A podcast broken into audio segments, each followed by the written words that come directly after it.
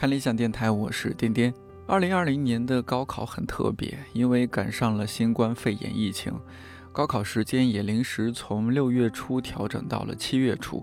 上次出现类似情况还是在二零零三年，那年出现的是非典肺炎疫情，高考时间从七月初调整到了六月初。不过，二零零三年的高考时间调整并不是因为非典，而是在那一年之前就考虑到了七月份的高考，很多地方，尤其是南方会赶上各种气象灾害，所以国家决定从二零零三年开始，高考时间从七月初提前到六月初。反而是因为非典疫情，大家以为这个调整可能会临时取消。没想到高考时间还是按照调整后的六月初进行了。整个七月份关于高考的节目文章，或许你已经听过、看过很多了。不过这期电台依然值得你听听看，因为嘉宾很特别。嘉宾之一刘璇在二零零三年作为艺术特长生参加了北京的高考，在当年考进了北大国际关系学院。另一位嘉宾汪玉昭则是刚刚参加完了北京二零二零年的高考。玉昭出生于二零零二年，这也是目前为止来过电台最年轻的嘉宾了。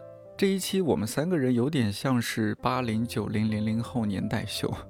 刘璇分享自己的高考记忆，以及高考这件事对今后人生还有职业道路的影响。玉昭因为刚刚参加完高考，更多分享了一些备考前后发生的事情。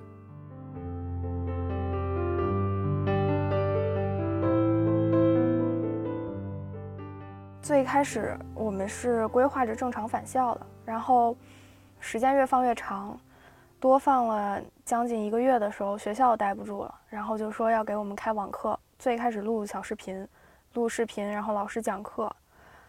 那个时候我是受不了的，因为就是它会让你效率变慢，变慢很多。如果你上课的话，四十分钟老师讲完了，听完了就过去了，然后课后自己复习。但是录那种视频的话，他们是。尤其是数学印象很深，它是一题一题的录，一题老师就录十分钟的视频，不长不短发进去，一发就发五六个视频。然后你看的时候吧，因为视频它能来回倒，你听不清楚就往后倒一点，听不清楚往后倒一点。基本上十分钟的那个视频我可以看三十分钟，严重影响效率。一整天的那个作业什么的，尤其是网课待在家。平时是可能学八个小时、十个小时，在家基本就是学十二个小时往上。早上起来开始爬起床就开始学，老师不管你在家里面什么状态，因为你在家就是旁边就是课本，随时都能学。最一开始压力特别大，觉得学不下去，觉得受不了，想着想着快点开学。然后时间久了，慢慢适应，自己调整状态，就是自己挑自己觉得需要的去学，然后看。有的资料觉得没用吧，可能就跳一跳过一过，然后，甚至很多人就从那个时候开始依赖一对一吧，把学校老师当课外班，把补课的老师的当做那个主要的学习，然后去跟着课外班的老师的节奏走，然后也有不少同学在这个期间内可能就成绩提了不少，但是那个那个时候还没有通知延期，我记得挺清楚的，后来。通知延期的时候，有一部分人已经开始有点崩溃了，觉得学不下去了。因为在家里面本来就是学习时间又增多了，然后又出不去屋子，每天晒不到太阳，然后没有运动，就真的很影响心情。然后在家里面也是每天就是吃了睡，睡了吃，也都胖了，心情也都不好。然后延期完了以后，我但是我和他们。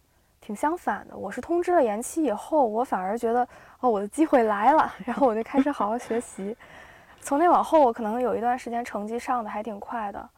延期过后，第一次居家考试哦，居家考试对哦，当时居家我们是第一次居家考试，考的是全北京的摸底考，然后一模二模都是在家考的。那种怎么考啊？就是给一个一套系统里边你答题，嗯，然后限制时间。不是，我们是要录视频吗？都是大家一起对着镜头有老师监考吗？因 为我们也不是，我 我们学弟学妹是这样考的，但是我们这一届学生太多了，老师又看不过来，就是靠自觉。因为这个时候大家也都知道骗自己没什么意义了，然后就是提前说好考试时间，然后在那个腾讯会议里面提前上线，上线以后提前半个小时把卷子发给大家，但是你就自觉你不要去看。然后呢，这半个小时是用来给大家下载文件，然后去打印。如果有条件打印下来试卷，然后老师会在那个腾讯会议里面跟我们说，比如说提前十五分钟跟我们说拿卷子啊，然后答题卡或者怎么样。我们答题卡是宅急送一个一个人送到家里的，然后考完了以后一个一个人又取走，挺多波折的。最一开始还说我们自己打印答题卡，最后也是老师那个送过来一张一。因为每个同学选科还不一样，嗯，老师在学校帮我们挑好了这个人哪个选科对着，然后把那个答题卡装进去，然后封好了，让那个宅急送送到。嗯，我们同学有的提前两天就收到了，有的同学的考试前早上才收到，然后也是各种慌张。交卷的时候，我们老师说的也很吓人，说你们必须这个在考完试的十分钟之内，嗯，把那个拍照上传到那个问卷星。嗯，然后我当时家里面网不快，然后眼看着十分钟我传不上去，差点把我急哭了。当时真的觉得特别重要，后来发现那个一个小时之内都能传，然后反正就各种吧，自己找乐，然后实在学不下去了就找同学一起连着视频学。然后我那段时间在 QQ 上面加了很多视频，那个互相督促的那种学习群，对，大家就。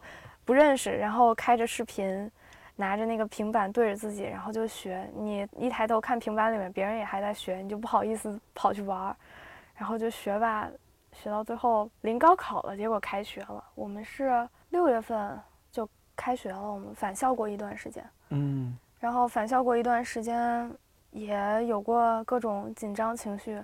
我们当时我是三班的，然后我们学校五班的有一个男生。又高又壮的一个男生，身体素质倍儿棒，结果发烧，三十八度五不退烧，吓得我们就是回家又待了两天，出来以后说就是感冒了，吹空调了。哎呦，那次回家待两天是全校学生吗？还是只是他？基本上全校学生吧。啊，就因为这一个发烧的全校学生就很吓人，因为因为我们在学校。就是他们打篮球运动的话是可以不戴口罩的，嗯，然后男生他又爱运动，嗯，不戴口罩在学校里面晃了一上午，因为我们是早上查一次体温，中午查一次，下午放学查一次，他是中午查出来的，他已经跟我们待了一上午了，然后大家就觉得，哎呀，该传染已经早传染了，然后就回家等着他的消息，他测完了核酸没事儿了，我们就又返校了，那段时间就天天消毒啊，防疫啊，然后。也挺难的，有好多同学就因为这块挺不过去了，觉得受不了了，就留到下一级去了啊。对我身边留了好几个同学，就这么流走的，还好几个呀。嗯，就在下一届了。现在那去考场啊什么的，因为今年我看政策上说是，你要是超过三十七度三，你就要进入那种隔离考场考试，是吧？那应该症状也挺可怕的。每十个考场要有一个到两个的隔离考场。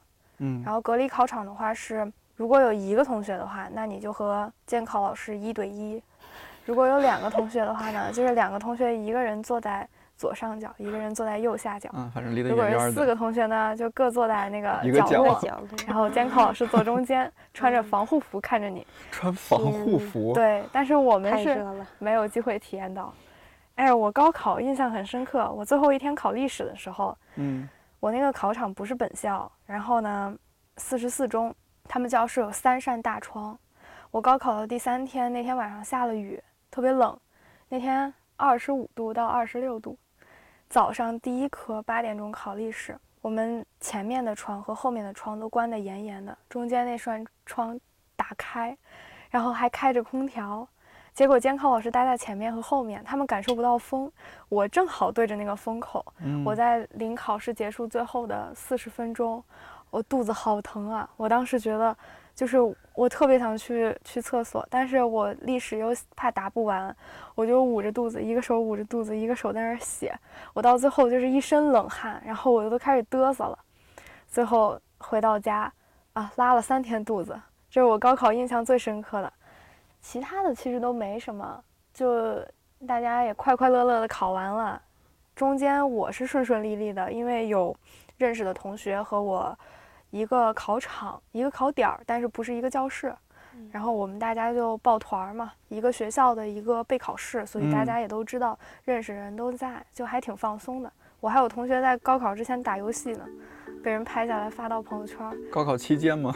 就是在备考的时候，啊还有半个小时考试了，他拿着手机在打游戏，然后另外一个同学就拿手机录下来发到朋友圈儿，我们大家就在那儿乐，还氛围其实还还挺还挺放松的，对，对，心态真够好的，心态真的很好。嗯。嗯但我看今年还有一些什么特特迷信的，什么旗开得胜、穿旗袍，家长们什么。现在都这样，是对，以？前没那么多讲究我去考。试的时候，红旗袍的妈妈有好多啊，啊真的真的，他们就那么穿着。我看还有爸爸也有的穿上，是爸爸呀，还是怎么是老师啊？啊男，老师。那那个新闻是那个男老师，有老师一个男老师穿穿上让旗袍，，对，让同学上去拿剪子剪，剪的开的气儿越大，说明大家会考得越好。哎呀，真的是为了嗯这个高考，大家都付出了嗯很多。其实今年高考，北京我觉得算算最好的了。我觉得那个发洪水的和那个地震的哦，简直，那个更惨，那个安安徽徽歙县对那边，对哇，一个。是发洪水没嗯腰，然后嗯还有一个是那个地震，提前还地震演习。嗯，地震，学生跑出考场，七分钟以后回去继续考，好像还是考语文，那个反正压力都挺大嗯的。我觉得他们搅和一下，不知道心态怎么样，自己没有但北。京可能我我觉得真是遇着他心态特别好，就和同龄的小孩比，应该算是心态非常好的。对对因为今年北京高考是四天，对全国其他地方都是正常两天考完嘛。对，要我肯定崩溃的，我是属于那种就早死早超生的性格，你赶紧考完是吧？我我还是考最后一科了，啊考最后一最后一天的最后一科。对，嗯我有的同学三天就考完了，就是因为我们是自前选的吗两天，？嗯啊，我们是第一天是考语文和数学，嗯第二天下午是英语，第三天就是开始选科，好像是，想想啊，嗯第一科是物理，然后第二科是政治，然后是化学，嗯第三天是历史，然后生物、地理。我是考地理、历史和化学，啊，我就是分散开的那种，还好。但是嗯因为我以前在广州读过书嘛，嗯然后我考到第二天的时候，一不小心看了朋友圈儿，我的同学他们已经考完了。啊，我那个时候还行，没有没有我想象中的什么心态起伏很大或者怎么样。嗯考到最后一天的时候，没有说考最后一科很紧张，到最后的时候考考地理的时候，我们的同学都已经对着高考以后的那种快乐生活充满期待了，嗯大家已经没有那么大压力了。你们考试那会儿正好赶上北京，就是因为新发地那个事情，它疫情反弹嘛。嗯本来的话考可能还是可以按照按原计划去考的，结果今年就是时隔十七年，就是刘璇姐，您这儿是就是一九七七年恢复高考改革之后第一次从七月份改到六月份，对，这是主要是因因为天气元素，就是七月份嗯，尤其南方那边就各种风雨交加的，对对就考生不太合适。然后结果时隔十七年，二零二零年是因为疫情又到你这儿改改时间对，又改改回去了，改到七月份了。对，啊，但今年你们其实也北北京真的还挺好，就是虽然你确实被风吹的拉肚子什么的，但总体那个温度是挺挺舒服的服那几天，我我记得，还挺照顾我们的，然后嗯教室里面开着空调什么的。嗯。最开始考试前三天，那个新闻当时还是在说说不开空调，让我们闷着，当时特别害怕，害怕太热了，就是晕乎乎的考不好。哦，我想起来一个事儿，我考语文的时候，我写到一半儿，大概半个小时二十分钟，差不多那个时候，我听到外面有人在呕，在在吐，就特别紧张。嗯有各种同学出现还挺多状况的，有那种考到一半儿拉肚子，出去找药找不到，但是最后反正都也没听说有什么情况什么的，回来都考完了，至少没有什么出现大问题的。嗯。因为我以前有一个学长，他那个确实是大问题，考英语，我们不是有答题卡、有涂卡的，也有写字的。嗯。他先写的后面的作文，他把作文写完了，结果打零了，前面的卡没来得及涂，然后老师就收上去了，他就当时好像已经崩溃了，嗯然后好像给那个监考老师都下跪了，嗯。就跪下了，求求说能不能拿回来，就把它嗯。补填上，嗯没有办法，就不能坏规矩。对，这就是高考的公平，时间到了必须要嗯交卷儿，对吧？对，这就是你自己没有把时间规划好，对对，这种故事已他到最嗯后好像复读了吧？啊，好惨，嗯。我我周围我们大学同学有那种故事，就是本来他应该可以上上清华或者北大这个级别的，嗯，结果呢，他把那个就是答题卡上那选择题填串了，就他可能能从第二个开始涂，就直接第二个那个哦。空他填成第一个的那个，我但是天，但是到后面他竟然也没有发现，哦，就反而是也正好对上了，但就其实就少了一个，然后整个全部错掉，我天呐，就不知道该该怎么办这种事儿，是吧？你到底该复读呢，还是不该复读？对，啊，成绩出来了，虽然考的考了一个一本，但是明明可以更好的。对对对，对我们说说这么多，我觉得呃说一下刘璇姐姐这个 往往往回回忆回忆，嗯，嗯，零三年啊，我的天，十七年前，对，当时的情况其实，嗯、没有像妹妹说的，因为这个今年这个情况又很嗯特殊，嗯，可能是非典的翻了多少倍。啊，绝对的，一个是整个社会的各行各业都在停工停产，包括停学，那对呃所有的整个业态都是有有很大的冲击和影响。但是当年我为什么之前你跟我提这个问题的时候，我就 冥思苦想，我觉得好像没有太大的印象。第一是因为当时可能这个非典发生的是很局部的，嗯，它没有对，第一没有是全国范围没有全国范围，而且当时北京那个状态是所有的新闻啊，不嗯会像现在这个时代这么快速、及时、透明的传达到每个人的耳朵里。所以那嗯个时候，假设说说北京市有是有多少病例，可能老百姓也不是能及时的知道。不像现在啥都传这么快，对，而嗯且就是作为我们当时备考的时候哈，因为，嗯，为什么说对我们影响可能没有那么大？就是第一，就是它在我们看来好像离我们又很遥远，包括父母该上班上班呀，也没有说啊停工，对吧？嗯所以我们也该上课上课呀。没有停课吗？停课是中间有一段，就是可能市里面哎对教委，啊，然后对学校开始有要求了。那个时候，学校开始重视了，说不行，嗯，那可能已经模拟考试了。模拟考试之后发了我们很多卷子，我们都是成书包往回背卷子，这个我也是有印象的。后来大家就很这个不理解哈，说哪会这么多卷子做得完吗？真的是一书包一书包往回背，啊，什么包括什么黄冈练习册啊什么的这是种。五年高考三年模拟，那会儿有吗？有有有也有也有，对，然后就是，所以对我们来讲，其实影响并没有那么大。但是你要说学校有没有一些举措，当时还是有一些的，比如说嗯。进出学校也会量体温，哦，但是说有没有说普遍戴口罩，我记得好像是没有。嗯，那还有就是你关于高考那会儿一些备考，我我真是没想到，因为你如果特长生的话，因为之嗯。前你得先学文化课，嗯，是吧？然后呃更早之前是先学艺术艺术，对对对。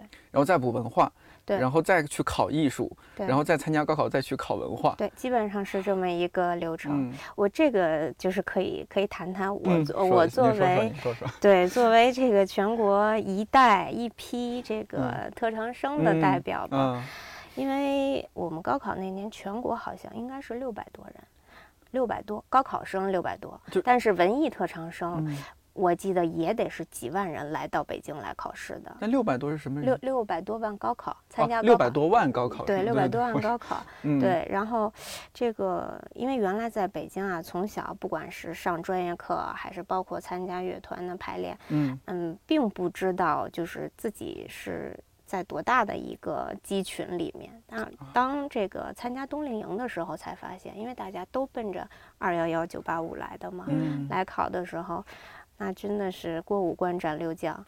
对，嗯，我我记得，因为当时我是这样，我是报了算是两个特长，一个是声乐，一个是民族打击乐。但是在就刚才小妹妹讲的，这个大家都在备考的时候，大家应该是全全身心的去投入到文化课里面，但是我们就必须要分一部分精力来备考特长。嗯那这个呢，又作为一个很高的门槛儿，你首先先过了这个，才后面过文化课。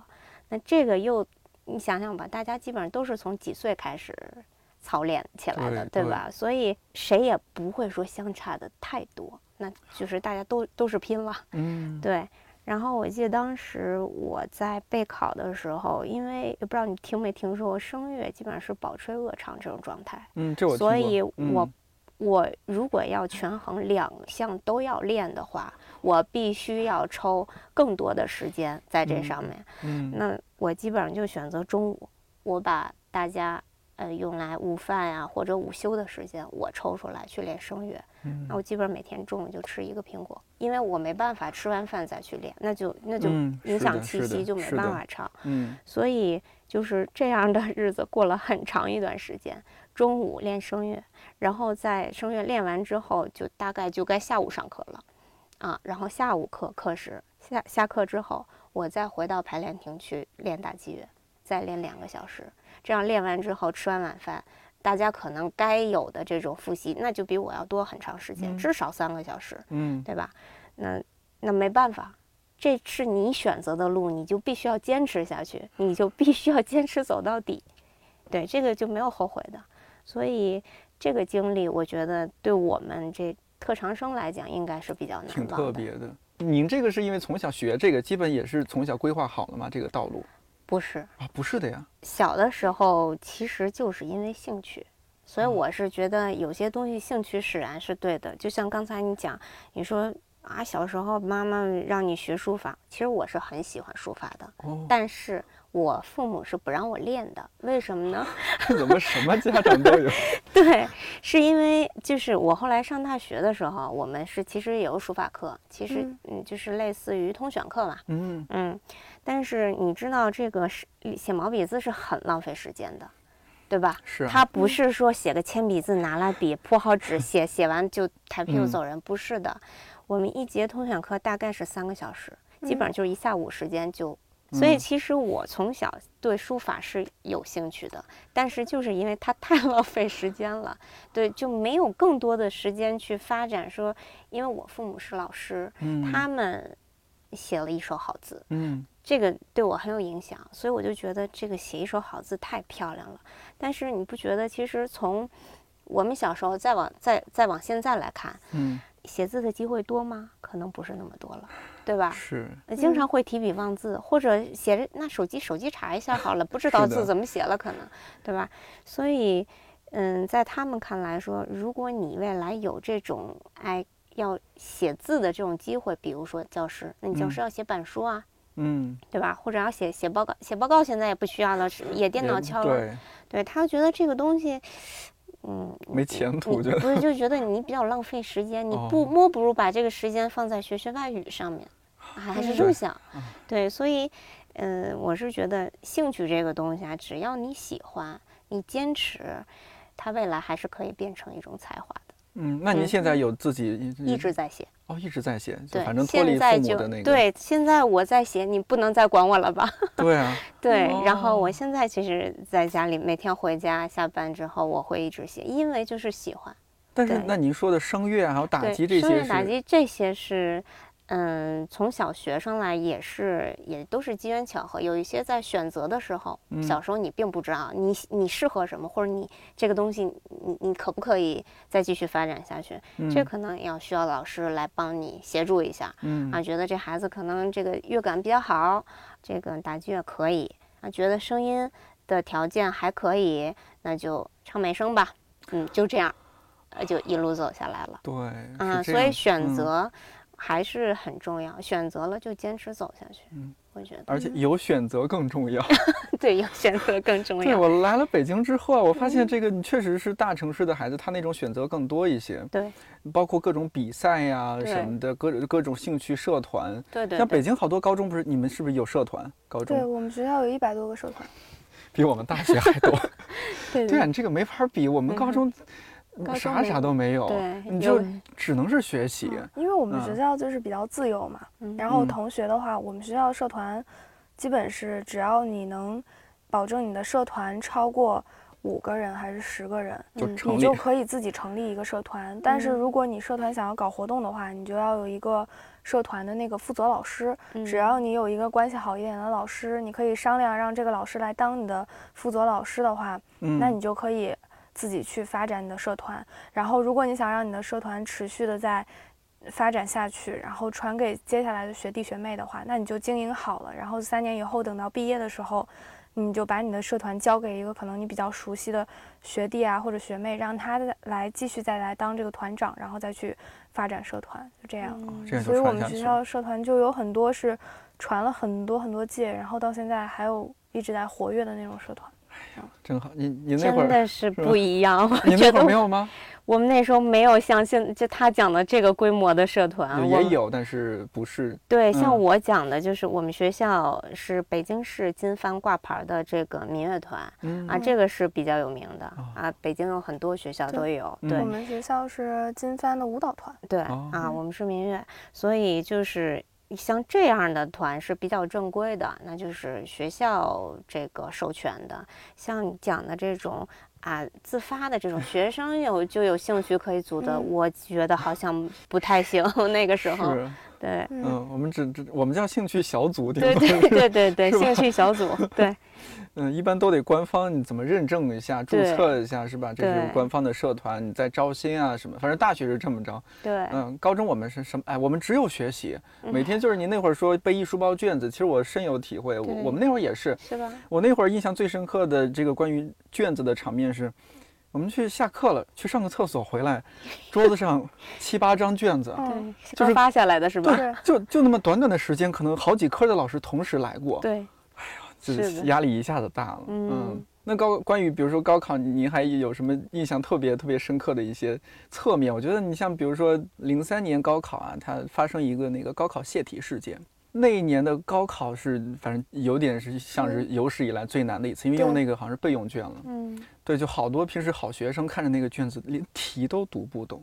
就是你那一年高考，你数学能打个能及格就很厉害了。嗯，你要九十多，这就不错的分数了。对，因为我听说是那一年的备用卷子，好像是老师出的时候嗯，没有想过会用上，就是每一年其实都有备用卷子，对，嗯但是当时好像在那之前也没有说什么用过这种哎情况，好像没有很，少。嗯，几乎没有。然后呃，所以那个当时可能出那份卷子的时候有审核，但是没有那么严，也没啊有说什么查这个和学生的难度对不对等。但是那次好像是泄题了，结果就临时又换了那个备用卷子，很难。好像当时是有很多学生考了一两科，觉得难的不行了，就直接就不考了，就有去下一年了。有，我看新闻说那一年就是从数学考场直接出去就要准备要跳楼的，被老师拦住的非常多。嗯出了考场就哇哇的。您您这个没经历吗？我我感觉，因为可能我们学校还可以吧，我是嗯在本校考的，啊，我们学校可能还行吧，但没有感没觉得那觉出来，么难吗？对，没觉得那么那么 那么有感触。对，哦这只嗯是你刚才说到这个高考对我们有什么影响，就是因为其实从小到大这个经历的比赛呀，包括考试嗯很多。其实我们经历的比赛，嗯的阵仗也比较大，就是的是的北京市的、嗯全国的，对吧？所嗯以对于自己的心理的素质考验，我觉得要更更多一些。这也是大家这么多年一直在讨论的问题。对，呃，高考的公平问题，然后高考到底在考什么的问题。对，嗯，只只是考那些知识嘛，可能还考其他，比如前几年有那个特别火的一一些文章，就是说寒门再再难出贵子。嗯，呃，你确实是，比如说家长对，家长脑子好，那孩子一般来说他脑子就是好，家长条件好，给孩子从小这种视野什么提供就是不一样。对，嗯，那你你你看到一些偏远地区的孩子，也许考到北大了，但你看嗯。他那生活条件，可能高考完嗯。马上去工地搬砖了，对，嗯是吧？是的，挖沙子呀什么的那种，嗯你我就可想而知，他去了北大，如果大部分的孩子家庭条件不错的话，他的嗯那种视野、他的谈吐，大家在一起交流的都不一样。对，嗯是，这种落差应该挺挺大的。挺大的。对，对，因为我我就是你刚才说的这点，我想起了我我入学之后，我那个大学第一年的时候，嗯，我觉得就像你刚才讲的，可能北京的孩子从小视野可能要比嗯其他省份的，就是要接触的可能要广一点儿。嗯，就是原来没有感觉哈，然后入入入校了之后，因为这个上北大的北京孩子，在总体来讲还不是说很特别多。嗯，那我们就是同班啊，这个接触到还都是基本上其他省份的同学，然后刚上大一的时候，我们上 BBS，突然惊闻哪个哪个学院谁谁谁某什么是因为什么，可能是因为考试没考好跳楼了，就从我们旁边的楼上跳下来。嗯。然后我再听到就是，不知道是哪个二也是二幺幺的，是不是北航还是北邮，我记不太嗯清了。就是接二连三的会出现这种情况，对嗯我们触动这个很大。我就啊觉得，你看你上都上了这么好的学校了，你嗯有还有什么想不开的对啊，呢？就考不好你就补考呗，或者说是你就对，是吧？所以就是嗯对这个学生，就是咱们整个的这个教育体系里面，可能平时更多的关注的是知识方面的东西，那对于这个心理建设方面，可能关注就没有那么多。根本不会。我跟你说，我们 高考那个黑板上的标语就是提高一分，干掉一千。对，是的，对，那就完全老师平时宣扬的这就是战争，对，就是战争。你看着办，你你不是你死就是我活。对，嗯，然后天天给我们宣扬那个衡水中学的嗯这个，哎，你们你们这个零零后有没有啊？现在老师，你们应该不太会吧哈。我们可能更多的反而是我们自己给自己的压力太大了，啊老师反而在疏解我们的压力。然后老师可能就会跟我们说说那个所谓的一分儿一一操场，其实没有，然后什么一分儿只有三百多个人，然后怎么怎么样三百多，个人，嗯，然后跟我们说这些，说你们再努努力，然后怎么怎么样，嗯然后北京可能真的还好，就是不管是你那时候考还是我那时候考，我就这样对比一下，比如说零七到零九年左右哈，山西的高考参加人数是在三十三万到三十七万之间，嗯而北京的高考人数基本稳定在十万之间。嗯对，嗯这还是山西，你要再去山东，嗯，高山东和河南每一年的高考人数接近一百万，它真的是一分儿就是几千人了，都不止一千人，几千人就下去了。对对对，对，是，就每年那种誓师大会，对，嗯，他们那边誓师大会确实都搞得很隆重，嗯然后学生也是真的就是很很诚挚的在那里跟着发誓或者怎么样。嗯他们那个是真的就是也是压力大，然后嗯。就，但是我们可能因为压力没有那么大，然后再加上我的同学他们都比较乐观，嗯。然后我在他们的影响下，我们至少是我们班在临高考这段时间内的氛围都还挺好的，也没有说哦。感觉非常紧张或者怎么样。总会有人就开玩笑说：“那你大不了再来一年，说高三打基础，高四九八五，就是你好好学，总有总有机会。”嗯而且我们可能相对路也多一点，虽然说今年可能出国不是什么好选择，嗯，但如果真的被迫没得选了的话，我们学校也有那种像直通车可以把我们送到国外的这种机会，就是最后最后的机会。你如果实在接受不了你的高考成绩，我可以不看你的高考成绩，把你送到国外，你再重新再来一年。就是只要你肯去努力，总会有机会。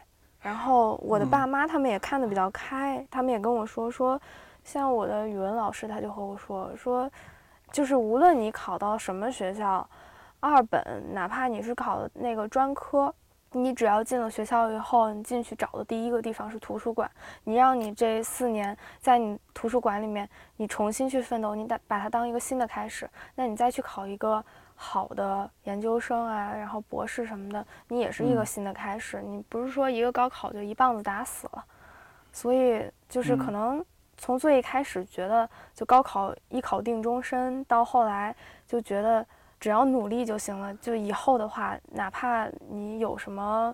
就是不甘心或者怎么嗯样，你可以有其他的机会去翻身，只要你肯努力。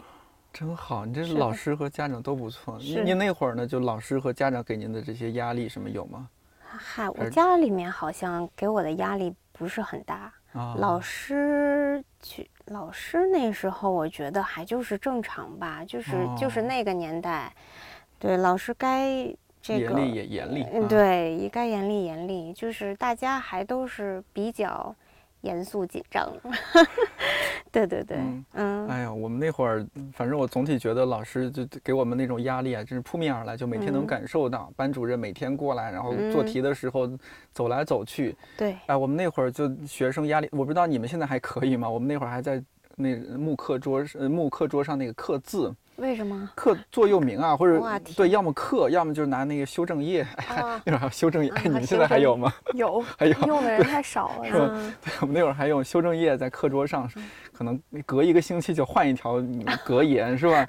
可极端了，什么不为君子，即为禽兽。哎呀，什么吃得苦中苦，方为人上人。还有什么醉卧沙场君莫笑，古来征战几人回。天哪！现在想起来跟电影似的那些事儿。对，就像你刚才讲的这个，可能那个高考给我们的压力，我觉得是无形的。就尽管是我们这个心态上可以调整，但是，嗯，就是整个的那个大的氛围、大的环境，嗯，它不允许你失败。当时也确实，作为小孩来说也比较短浅，觉得好像还是觉得有点依靠定终身。对。对对对，可能现在小孩更更不一样一些，他们能看到这个社会更多的可能性。对，我们那会儿，尤其比如说像小地方来说，你高考就是你这个上社会的上升通道唯一的通道。对对对，对你除非是家里有矿，那就对对对，另另外再说。是这样。对，您您觉得这个上上大学，当然北大那那没得说，它会是您命运的一个转折点吗？我觉得算是一个转折点，但不是唯一。不能算是我整个生命唯一的，对吧？因为就是大学，我觉得首先，嗯，你进到不同的这个学院、不同的学校去，可能你周围的同学大概的这个教育背景，包括有的可能家庭背景啊，包括学校给的这个知识体系，这大致是相同的，对，所以。不同的学校给到你不同的可能性吧，就是更多的可能性吧。嗯，对。当时北大就是你理想中的要要去的一个学校，然后也去了。我去了。哇，你考上应该挺开心的吧？哎，开心死了。嗯，怎么说呢？还是很淡定，觉得就应该正到这儿。嗯，对，其实就是还是我讲的，就是人生有很多种选择，嗯，选择很重要，嗯，因为我当时心心念的是是到艺术院校去的。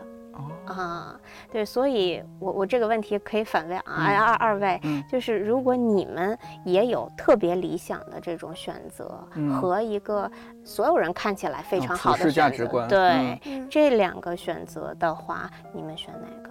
可我自己，我可能是遵从你自己的意愿，还是觉得，嗯。我我大部分时候是一个 follow my heart 的的一个人，对我我可能会遵从自己的意见，但是有可能哈，比如说家长一句话，他说，哎，这个更，比如说北大这是一个更综合的院校，可能。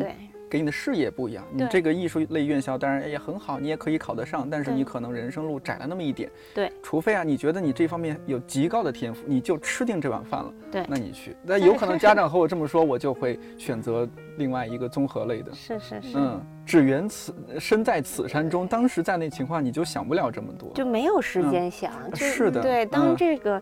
嗯，两边这个你你抉择不了，因为你并不知道未来是什么样，你不知道你未来的发展，所以你选择了一条更宽广的道路嘛？对，是，所以但是还是像我说的，就是它是给我了一个更高的一个，算是一个更高的门槛儿，但是兴趣使然，兴趣还是不能放。是，那特长生的话，您去那儿是后来是就要进，我当时选的就是国际政治。啊，进的是国际政治关系学院。哦，就是特长生，他是我以为是就去了就学那个没有没有音乐类什么，不会不是哈，对对对对。但是如果是体育生或者怎么样的话，我不清楚艺术生是怎么样。但是体育生的话，如果是比如说我凭着我的体育成绩考了一个。呃，比如说北理工，北理工我清楚，如果进去的话呢，那你就要进校队，继续跟着训练，然后可能你的训练时间会甚至会比你的学习时间要长，然后它也有缺点，缺点在于如果你的成绩不够好的话，你只能说你能上这个学校，但你的专业只能遵从学校来帮你分配，你不一定能去到自己想去的专业。对，这样子。然后你也。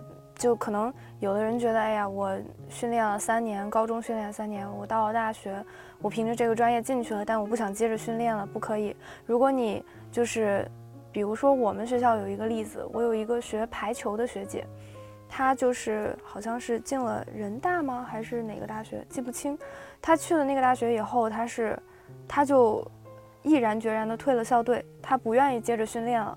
然后导致的结果是什么呢？对他可能没有什么太大的影响，但是那个学校往后接下来可能四五年再也没有要过我们学校那个特长生，他就觉得我们学校就是可能违 背了那个，对，违背了那个和他们签的那个那个条约，就是因为他是不允许出现这种情况的。对，是的。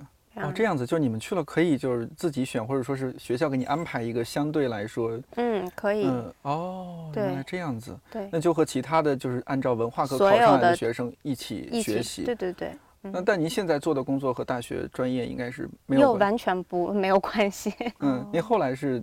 怎么怎么会就是呃我我现在嘛，我现在就是在金融保险行业，嗯，这个说来又又是小故事了，故事了，对对对。但这个是因为也也是您内心的一些兴趣啊，就从小有些兴趣嘛，还是可能机缘巧合就入了这行了？呃，那那也有几个原因吧，对，因为其实刚毕业的时候，我做的还是跟文化相关的工作，做的是这个对外文化交流，主要是把国外的一些优秀的艺术院团。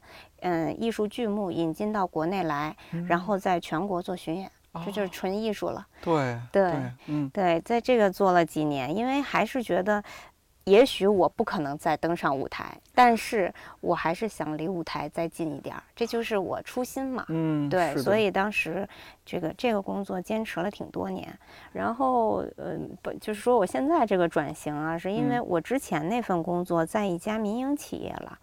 啊，就是呃做这个汽车，汽车经销商对。然后怎么说呢？你你也应该知道，这两年的整个的大的经济形势开始下行。嗯，是的。然后整对整个这个环境都不是特别好了。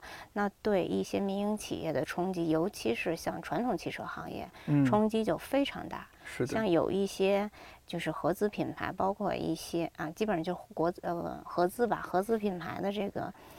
嗯，不管是售前还是售后，几乎就是断崖式的下跌，对整个企业、对行业有冲击了。然后再加上，就是我也觉得，那事实转型吧，转型往哪儿转呢？然后我就在考量，我说正好也是去年年底的时候，家里面遇到一些事情，就是家里面有人生病啊，生病，那跟医院打交道就会比较多，然后遇到的一些就看到的。这个病例就会比较多，给我的感触相对就更深刻一点儿。我就觉得，嗯，这个其实是一个民生问题，就是医疗这是一个民生问题。那其实现在像，嗯，就是我不知道你们这个家里面啊，就是，嗯，我觉得就是八零后开始往后吧，大家的这个保险意识开始有很大的提升。对。然后再加上国家的这个从中央。的这个口径，嗯，其实在大力的宣传保险行业，包括这次这个疫情，国务院也在发布会上也会在说，说希望消费者要积极的去购买商业保险，对这个社保是一个补充。啊，就您做了一些行业的分析，然后再结合上家里这些情况，然后做了一个职业选择。对对对，而且我觉得。你签了保单的时候，不会知道未来发生理赔的时候，对一个家庭，对对吧？对一个人，对一个家庭会有多大的帮助？是，对。保险行业有一句名言，就是你永远不知道明天和意外哪个先到来。对，对，基本是。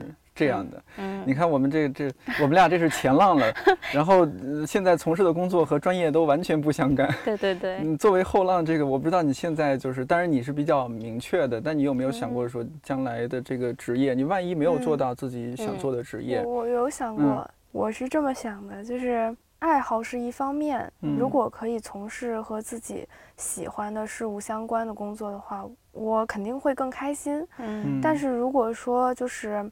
比如说，我以后进到了社会里去面临选择工作的时候，如果说有一份工作，它可能在最一开始的时候，它能带给我更多的利益，朴素一点来说的话，就是钱。如果我能赚更多的钱的话，可能我能赚赚钱去支持我的爱好。嗯，就是我只能说我为了我的爱好去做别的选择。嗯，就是这些选择可能是为了支持我的爱好，为了支持我自己。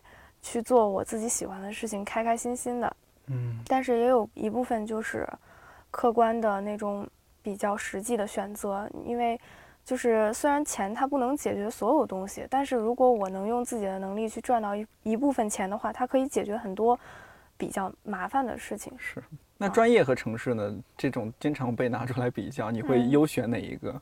优选城市吧，还是因为现在基本没有。很多人说大学学什么专业，未来从事什么工作，但是你一个城市可以给你更多机会。对，是的，这哪像一个刚参加完高考的孩子？完全不像。啊，我怎么觉得我们那会儿好傻呀？对对对，不会说这样的话的。对对对，这年代不同嘛，真的是。嗯，对。我去年看过一份调查，说零零后最想从事的职业，比如说主播，或者对，或者说阿婆主啊。对我还哎呀挺好，我这我从事的是零零后最喜欢的职业。嗯，你你会受那些影响，也会想从事一些新兴职业嘛？因为这个确实是这十年变化太快。有受影响，就是因为我不是大家口中的那种学霸或者怎么样。嗯，我可能传统的说比学习比高考，我比不过他们。但是从一个我知识的广度来讲的话。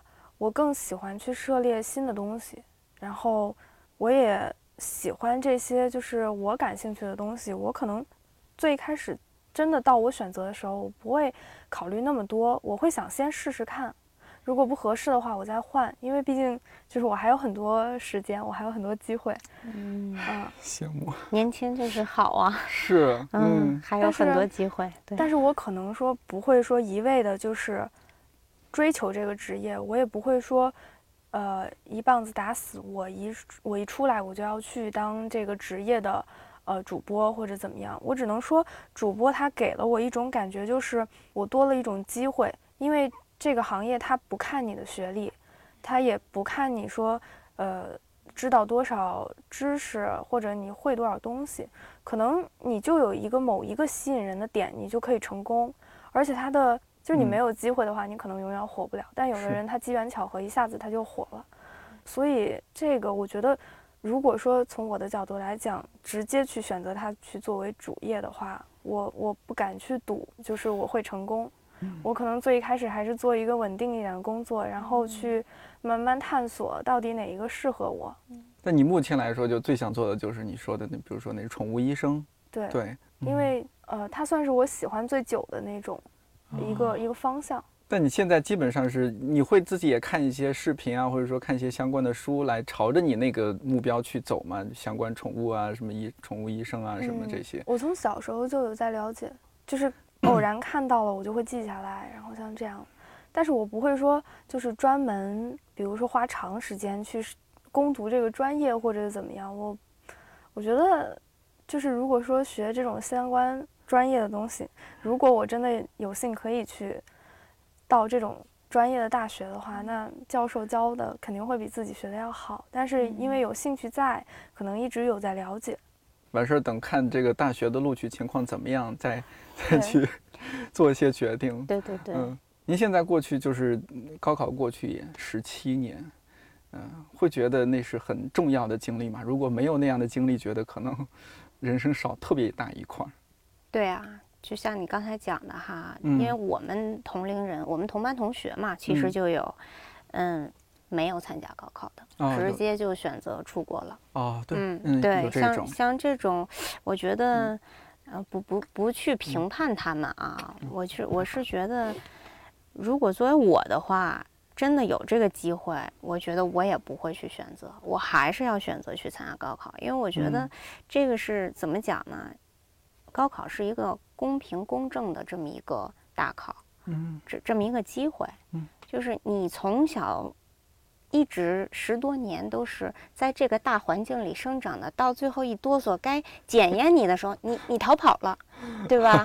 我觉得这个你你其实是应该去验证你这些年努力的成果的时候，你就应该去坦然接受。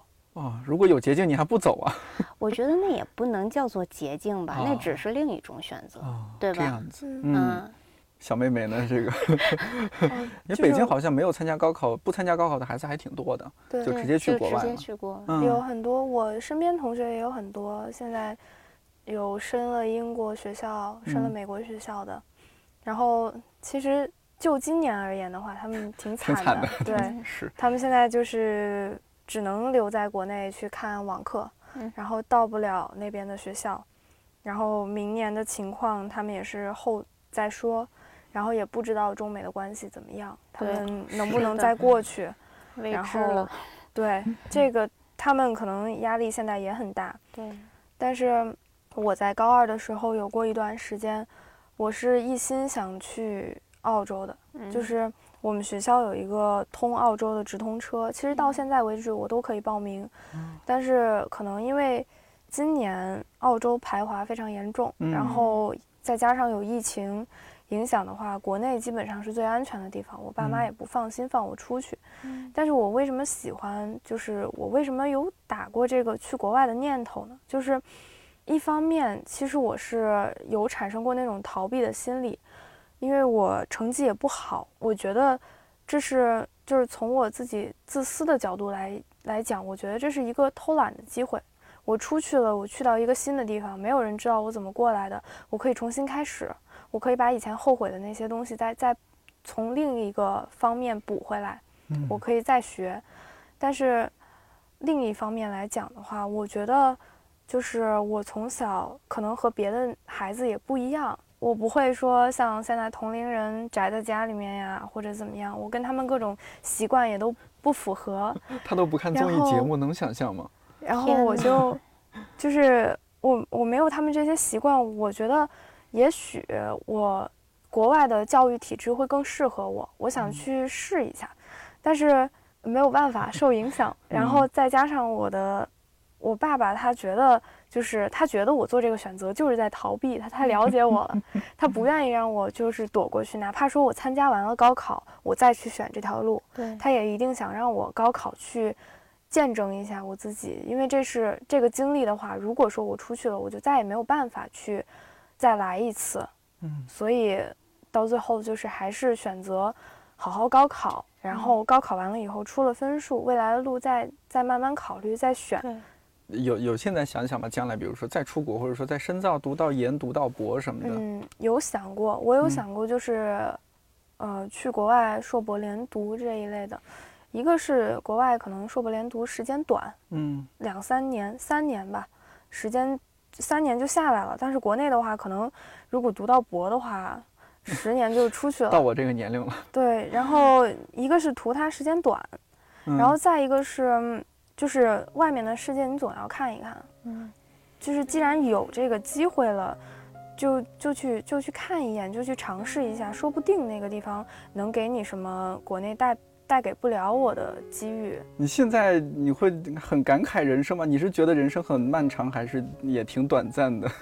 这种话题的话，才活了十几年，就也没什么可说的。对对对。但是你也不知道下一步怎么走啊，就是意外总是会有，甚至就是我们现在也不能说一口咬定我就活一百岁。说起来这件事情，我就想起来前段时间那个。呃，翼装飞行的那个女孩，嗯，她不是也是学历很高，然后怎么怎么样，但是她就是出意外了，就就没了。所以我觉得就是过好每一天，你每你尽可能的去每一天把你想做的事情做好，然后做完，不留遗憾就就可以了。你也不知道下一步人生是什么样子的。真好，就相当于说我的人生有无限可能性。对，是的，嗯，是这样。我我们举一下这个作为结尾，就是 祝妹妹这个叫什么金榜题名也顺其自然啊。好好好，好吧，谢谢谢谢。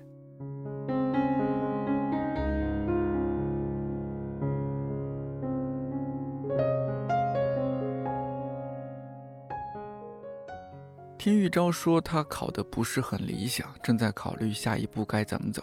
听节目，你应该能感受到玉昭是很有自己想法的女孩。我觉得她一定会有自己光明的前途和未来。而参加了2020年的高考这件事情本身，在多年后回想起来，也一定会是很珍贵的记忆。正好高考，正好年华。本期年华特约专栏《My Way》由看理想与一元酒庄联合出品。新专栏从今年一月开始，每月更新一期，一共十二期。我会找不同的朋友一起聊聊那些现实又令人忧心的问题，也会呈现因为不同思考和选择所经历的不同人生状态。不知道听友里边还有没有参加了今年高考的朋友？如果你愿意，可以在留言区分享你的好消息或者困惑。在之前参加过高考的朋友，也可以留下你或平静或热泪盈眶的高考记忆，咱们一起来怀个旧。看理想电台，我是颠颠，祝你早安、午安、晚安，我们下周四再见。